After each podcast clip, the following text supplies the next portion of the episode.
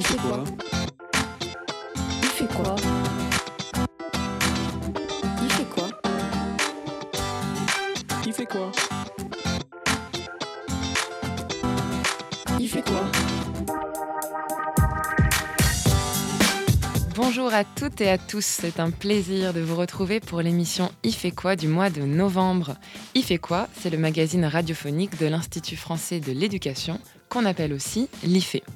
Dans ce numéro, nous avons sélectionné pour vous trois sujets. Pour commencer, on part en Lorraine avec deux invités, Aurore Promonet et Corinne Henriet, venus spécialement à Lyon pour le séminaire des LEA, les lieux d'éducation associés. Et dans la rubrique Pile et Face, nous allons parler du projet qu'elle porte depuis un peu plus d'un an maintenant sur la trace des écrits dans les apprentissages. Écriture toujours avec Célestin Freinet. Le nom de ce grand pédagogue vous est sûrement familier. Claire Jordanengo va vous parler d'une de ses inventions pour faire écrire les élèves, le journal scolaire. Ce sera dans la chronique Biblio. Et comme toujours, vous retrouverez notre chronique IF Éveil avec Claire Joubert, qui viendra nous apporter un éclairage scientifique sur la question de l'écriture en milieu scolaire, un objet complexe qui est pourtant central dans la question des apprentissages.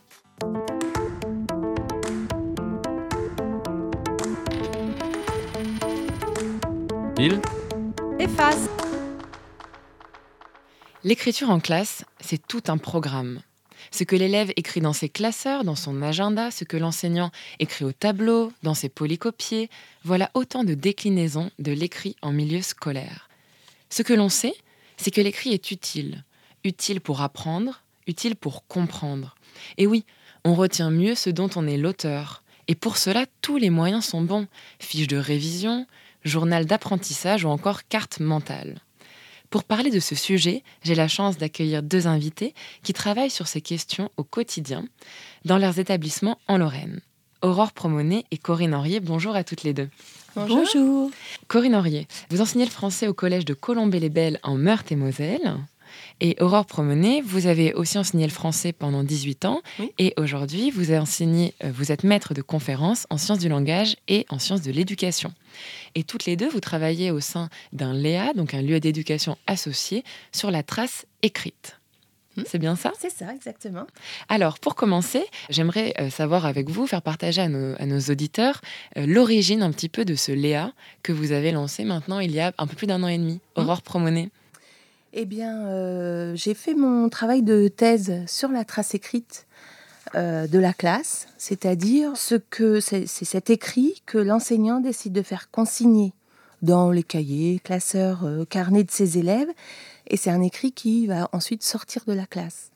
Et en fait, je l'ai abordé du point de vue de l'activité enseignante, et je me suis rendu compte que c'était un objet plutôt impensé dans l'activité des enseignants parce que on étudie l'écriture en classe, mais assez peu cet écrit dont l'enseignant a la charge.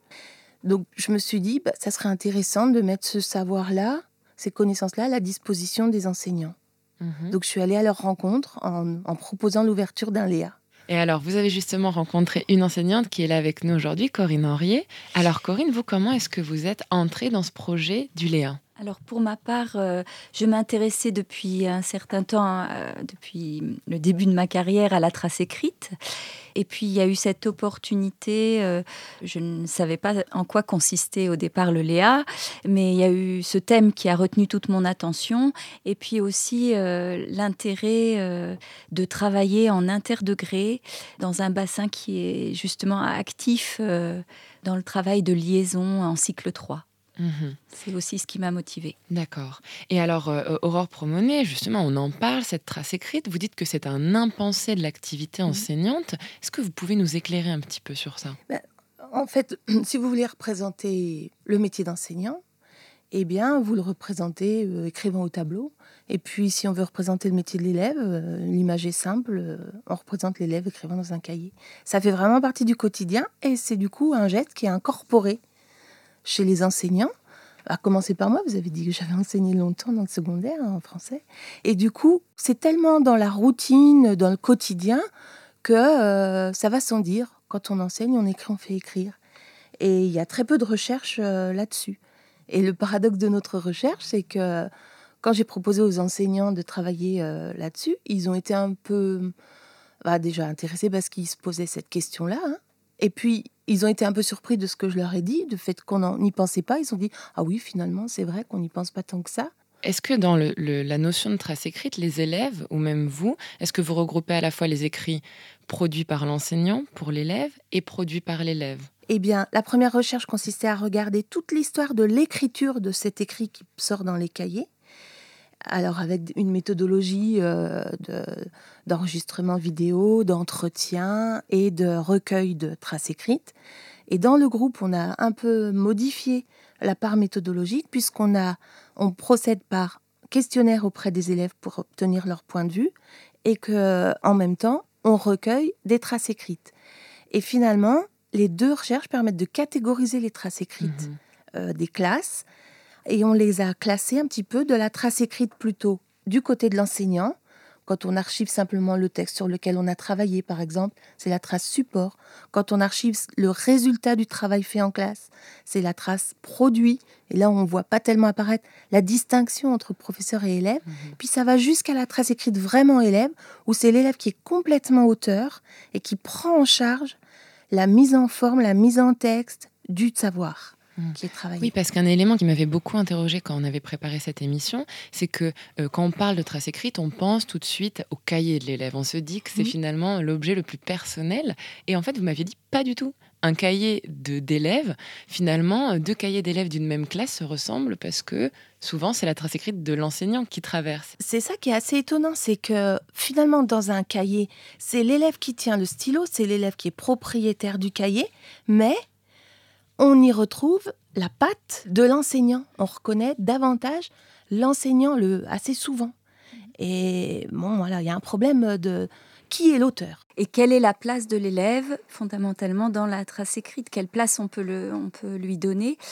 Il y a parfois des, des cahiers d'élèves ou des classeurs où il y a deux couleurs, la couleur du professeur, la couleur de l'élève. Donc là, il y a la trace d'un cheminement, hein, d'étapes intermédiaires qui est aussi très intéressante. Mais euh, voilà, c'est Mhm. une question qu'on se pose. Et Corinne Henriet, vous, en français, on a parlé tout à l'heure du travail de recherche sur la biographie, par exemple, Mhm. qui pouvait s'organiser de différentes manières et que les élèves pouvaient finalement euh, rendre de- dans différentes formes de traces écrites. Oui, là aussi, ça peut être euh, un travail de recherche documentaire euh, biographique, par exemple, et puis une restitution soit sous la forme d'un texte assez classique. Récemment, j'ai fait avec mes élèves euh, une restitution sous forme de carte mentale avec des mots-clés, vraiment quel- un document euh, très visuel et synthétique. Et je crois qu'ils ont vu aussi tout l'intérêt parfois de faire varier la forme de la trace écrite. C'est ce qui nous intéressait là. Mais alors, prendre, euh, prendre le temps d'im- d'impliquer les élèves dans ce, ce mécanisme, ce processus, ça, ça peut être assez chronophage. Euh, quel, que- quel conseil vous donneriez aux collègues qui, justement, se posent un peu la question de, des bénéfices que ça peut apporter, euh, ce type de, de travaux, Corinne. Alors, euh, oui, effectivement, c'est parfois chronophage. C'est une question qu'on se pose euh, toujours en amont. Mais parfois, euh, l'objectif, enfin, dans, la discipline du français, l'objectif est double dans la co-construction d'une euh, trace écrite.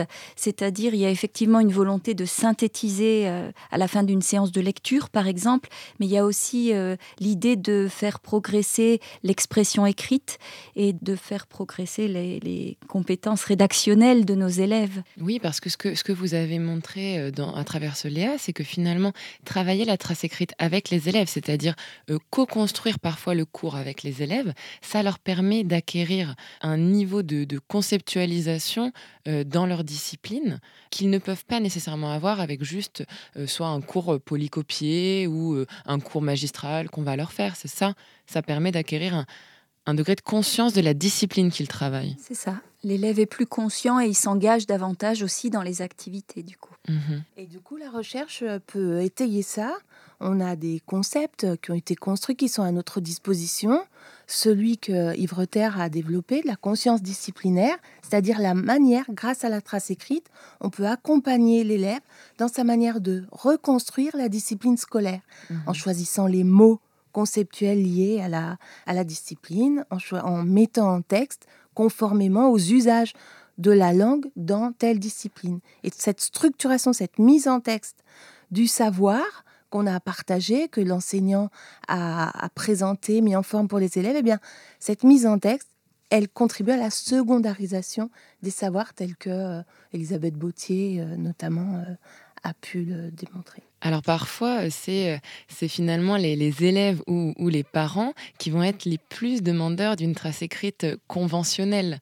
Donc comment est-ce que vous faites, vous, justement, pour habituer progressivement vos élèves, les familles, à ces modifications, voilà, à cette progression vers une trace écrite co-construite avec les élèves? Eh bien, on explicite notre projet et c'est vrai qu'il y a parfois un petit peu de résistance en début d'année de la part des élèves qui aimeraient bien qu'on copie au tableau un paragraphe tout près.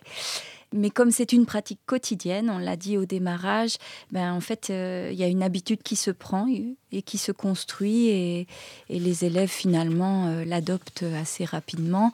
C'est vrai qu'il ne faut pas oublier que la trace écrite euh, dans nos cahiers, dans nos classeurs est aussi une vitrine de ce que l'on fait en classe. Mais dans la mesure où les élèves l'intègrent bien, ensuite ils peuvent transmettre à leurs parents. Merci beaucoup, Aurore Promonet et Corinne Henrier. Merci, merci de nous avoir reçus. Alors, merci pour cet échange hein, qui était vraiment très intéressant, passionnant. On voit qu'il y aurait encore beaucoup de choses à dire. Alors, bien évidemment, on peut retrouver euh, toutes ces informations euh, sur le site de l'IFE. Voilà. Et on passe maintenant à la chronique Biblio avec Claire Jordanengo, conservatrice à la bibliothèque Diderot de Lyon.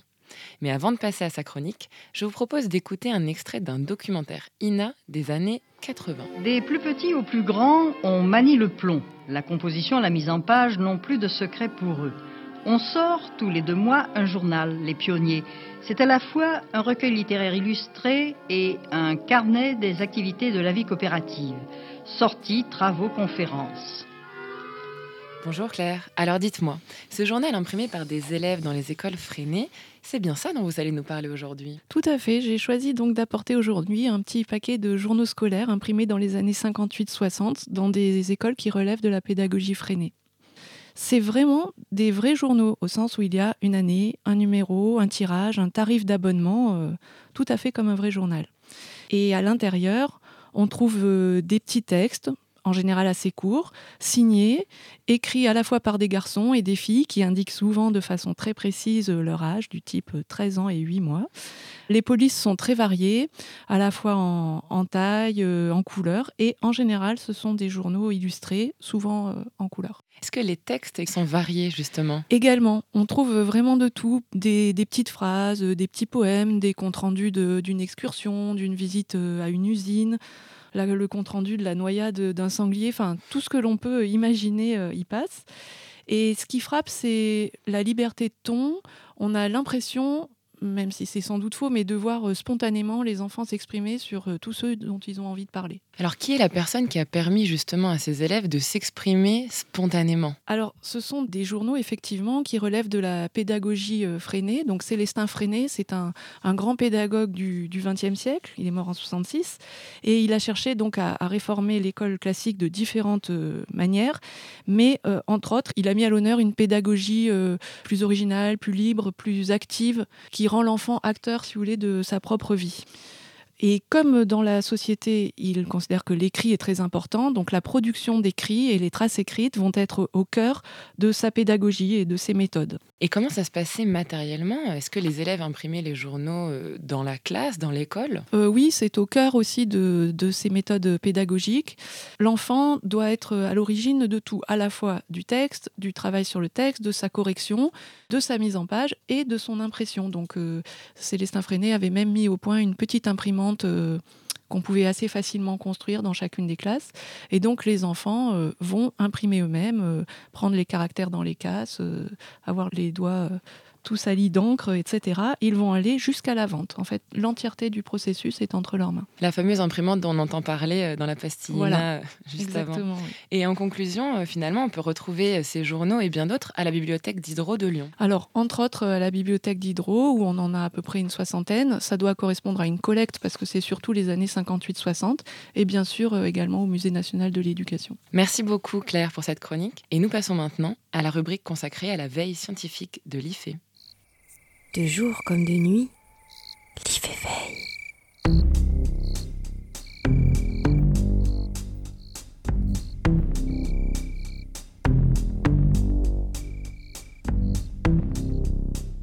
Aujourd'hui, nous allons plonger dans un dossier de veille de l'IFE, rédigé par Claire Joubert, charge d'études et de recherche au service veille et analyse à l'Institut français de l'éducation. Nous allons nous promener entre les lignes, picorer les mots, caresser les idées, sauter de page en page pour découvrir ce dossier. Êtes-vous prêts Comment les élèves apprennent-ils ou apprennent-elles à écrire? Qu'est-ce qu'on sait de leur pratique d'écriture à l'école et en dehors de l'école? Que peut-on en faire à l'école? Et qu'est-ce qu'on sait de la manière dont l'enseignement de l'écriture est pris en charge par les enseignants et les enseignantes en France?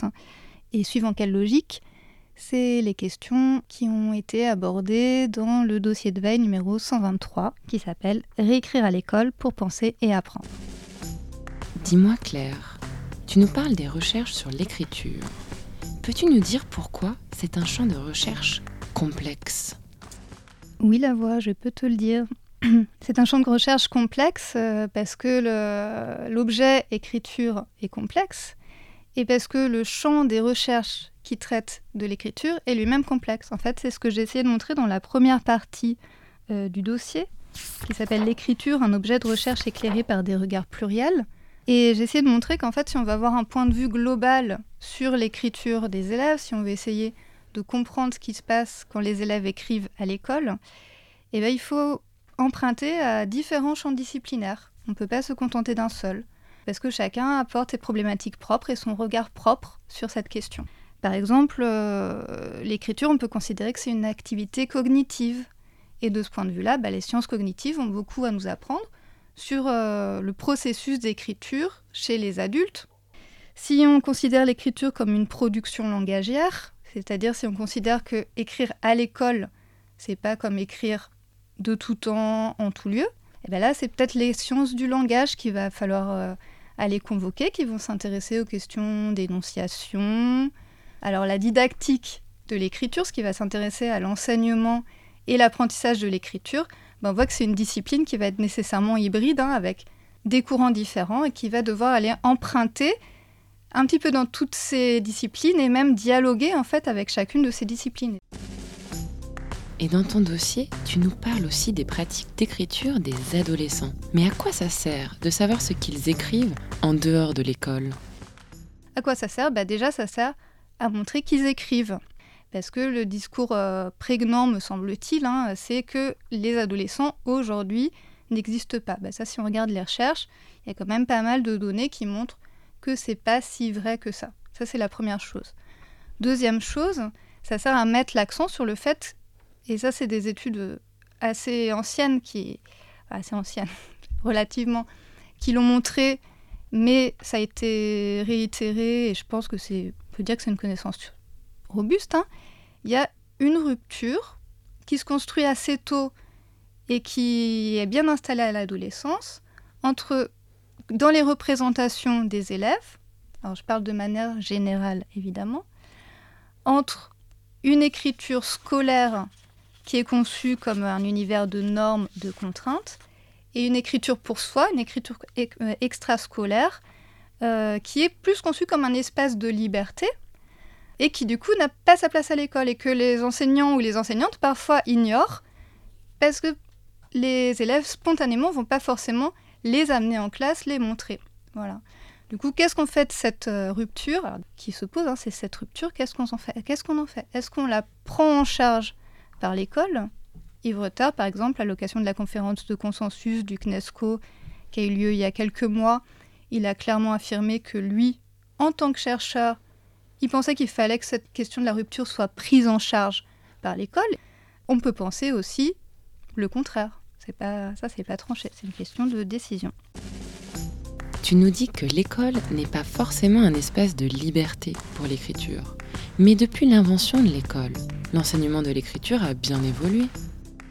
Euh, oui, certes, ça a bien évolué. Et non seulement ça a évolué, mais en plus, si on regarde un petit peu euh, l'histoire de l'enseignement de l'écriture, alors moi, dans mon dossier, je me suis plus concentrée sur l'histoire de l'enseignement de l'écriture en classe de français, ce qui est déjà, euh, par les professeurs de français, ce qui est déjà assez spécifique, puisque comme on l'a entendu hein, chez les intervenantes du Léa, Il n'y a pas que les enseignants de français euh, qui travaillent sur l'écriture à l'école. Tous les enseignants travaillent sur l'écriture à l'école, évidemment.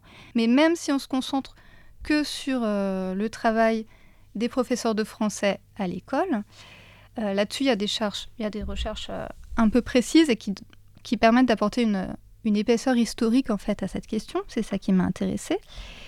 Et qui ont essayé d'établir des modèles d'enseignement de l'écriture en montrant comment chacune était rattachée à une époque particulière, engager une conception de l'écriture particulière et des modes d'évaluation aussi de cette écriture particulière. Je vais prendre un seul exemple. Si on prend le modèle de la rédaction, qui est hérité du 19e siècle, je vais très vite, c'est le Racontez vos vacances. Je reprends le titre d'un livre célèbre. Donc un récit euh, personnel qui est en apparence très libre et bien, si on fait comme une chercheuse et qu'on va regarder très précisément les écrits des élèves qui font cet exercice hein, de raconter leurs vacances, qu'on étudie très précisément les annotations des enseignants et la manière dont ils évaluent ces récits de, de vacances, on s'aperçoit que cet exercice d'écriture, le raconter vos vacances, il a plusieurs fonctions en fait. Il a une fonction d'enseignement de la langue, il a une fonction aussi culturelle et morale. Ce que tu nous dis finalement, c'est que la posture de l'enseignant joue un rôle l'enseignement de l'écriture. Alors oui, sa construction en tant que sujet historique, comme je viens de le montrer, et aussi très précisément sa posture dans la classe. Par exemple, si on continue ce fil de l'activité ordinaire, qui est celle de la correction de copies de français, hein, de récits narratifs, on reste dans le même domaine, et qu'est-ce qu'on note dans les copies? Comment on évalue la copie? Eh bien, si on regarde ce qui se passe aujourd'hui, on, peut essayer, encore une fois, de faire des modèles de correcteurs ou de correctrices de français, des modèles qui ne servent pas à classer les gens, hein, mais qui servent au contraire à montrer la diversité des pratiques et éventuellement du coup à pouvoir élargir son répertoire de pratiques. C'est tout l'enjeu des recherches en didactique. Je penserai précisément à une, à une thèse récente que j'évoque à la fin du dossier, page 18, où un chercheur menait un travail d'enquête et d'analyse sur des annotations de copies en français par des professeurs de français sur des travaux d'écriture de type narratif. Et il a pu euh, distinguer différents modèles. Je ne vais pas tous les énumérer ici, on va voir qu'il va y avoir par exemple ce qu'il appelle le gardien du code, c'est-à-dire les annotations qui vont avoir aller dans le sens d'une conformité de l'écrit avec des normes qui ont leurs limites. Et là, on voit comment ça rentre en, écho avec le modèle de la rédaction dont j'ai parlé plus tôt. On va voir qu'il peut avoir une posture qu'il appelle celui du lecteur naïf, qui va accorder plus de place en fait au contenu, au rapport au monde, pour le dire vite, des élèves, que à leur euh, travail d'écriture, à leur rapport au langage, à ce qu'ils écrivent en fait. Et ça, bah, c'est autre chose, c'est bien. Mais on voit que l'intérêt porté au travail d'écriture, là, on peut se poser la question de son existence même. Et puis, pour rebondir euh, sur le Léa, il y a aussi ce qu'il a identifié, ce chercheur, comme la posture de l'éditeur, qui va proposer des modifications du texte, et même la posture du critique, qui va considérer l'élève comme un écrivain à qui on s'adresse d'égal à égal, mais ce qu'on constate, c'est que ces postures, elles sont plutôt réservées aux copies des bons élèves. Merci beaucoup Claire Joubert pour votre intervention. Alors je précise que vous pouvez bien évidemment retrouver toutes ces informations et bien d'autres dans la version euh, du dossier de veille de l'IFE numéro 123 que vous pouvez retrouver en ligne sur le site de la veille et analyse de l'IFE. Et maintenant, nous passons à l'agenda avec Mathilde Pernaud. Bonjour Mathilde. Bonjour Diane. Alors, que se passe-t-il à l'IFE dans les semaines à venir? Alors oui, le 4 décembre, une journée pour faire un état des lieux autour de la fonction de coordonnateur ZEP, euh, car depuis 1990, le métier a bien évolué. Quelques jours après, c'est le séminaire de clôture du CTNUM Océan qui va nous occuper. Alors derrière ce sigle complexe se cache le consortium des institutions pour le développement et la recherche en éducation. Les 8 et 9 novembre 2018, pendant deux jours, des experts européens vont échanger autour de la question des nouveaux espaces d'apprentissage. On continue les 10 et 13 décembre, ce sont les mathématiques qui seront à l'honneur. Tout à fait. Quatre doctorants chinois qui étudient à l'ENS viendront parler de l'enseignement des mathématiques, accompagnés de leurs superviseurs français et chinois. Et c'est une belle occasion de croiser des regards sur le sujet. On continue avec le séminaire Redisco à la mi-décembre. Comment les questions associées aux religions aux discriminations et au racisme affectent-elles ou pas le travail des enseignants, des conseillers principaux d'éducation, des chefs d'établissement et d'autres professionnels de l'éducation? C'est tout l'objet de ce séminaire qui aura lieu le 11 décembre. Et sur le même sujet, vous pourrez retrouver les entretiens Ferdinand Buisson sur l'école et la religion. Oui, Diane, la date est à définir. Mais si le sujet vous intéresse, vous pouvez déjà vous inscrire pour recevoir toutes les informations en temps voulu. Et enfin, on termine le mois de décembre avec un workshop. Mathilde, vous pouvez nous en dire un peu plus? Bien sûr. Il s'agit d'un atelier collaboratif axé sur le thème de la transmission-acquisition de formes culturelles et le développement en analyse de l'activité. Merci beaucoup Mathilde. Merci Diane. C'est la fin de cette émission. Merci à toutes et à tous. À la technique aujourd'hui, Sébastien Boudin du service Dune. Et merci à Florence Sauvebois pour son aide dans la préparation de l'émission. Vous pouvez retrouver bien sûr toutes les informations sur les sujets abordés dans l'émission sur le site de la web radio Cadécole à l'adresse suivante ife.ens-lyon.fr slash cadécole. Et en attendant la prochaine émission, vous pouvez réécouter les podcasts de l'année dernière sur notre site et bien sûr aller écouter les deux autres émissions, Le micro est dans la classe et Ça manque pas d'air. À très vite sur Cadécole.